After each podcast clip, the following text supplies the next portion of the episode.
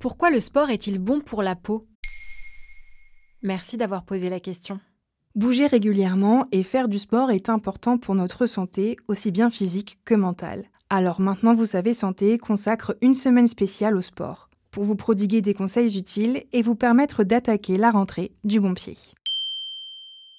Il suffit de se regarder dans un miroir après une séance de sport, joues roses, teint glowy, très lissé, et si le sport avait le pouvoir de nous rendre plus beaux?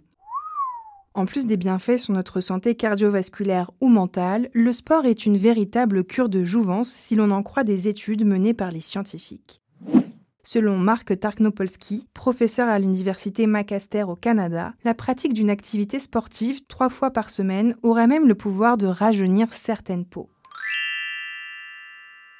Son étude, dont les résultats ont été dévoilés en 2014, conclut que la peau des sportifs peut paraître jusqu'à 40 fois plus jeune que l'âge réel de la personne.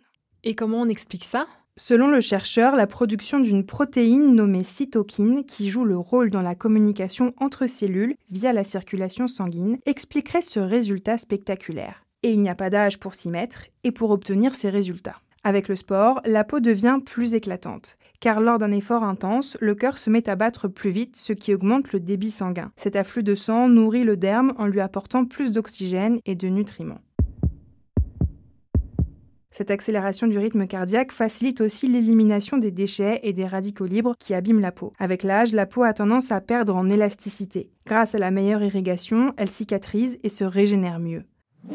Le corps produit aussi plus de collagène et d'élastine, ce qui améliore les fibroblastes, les cellules qui fabriquent les fibres. La peau est raffermie et son aspect est plus ferme.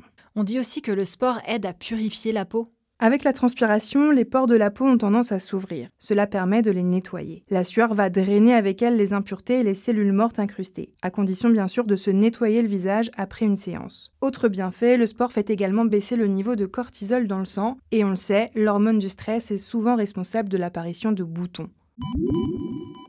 La baisse du cortisol favorise aussi un meilleur sommeil, ce qui est bénéfique pour la peau car cela lui laisse le temps de mieux se réparer. En revanche, faites attention si vous pratiquez un sport en plein air, n'oubliez pas de vous protéger avec une crème solaire pour éviter un vieillissement accéléré. Et si vous souffrez de rosacée, évitez les entraînements trop intensifs car ils vont avoir tendance à multiplier les coups de chaud et à aggraver les rougeurs sur le visage.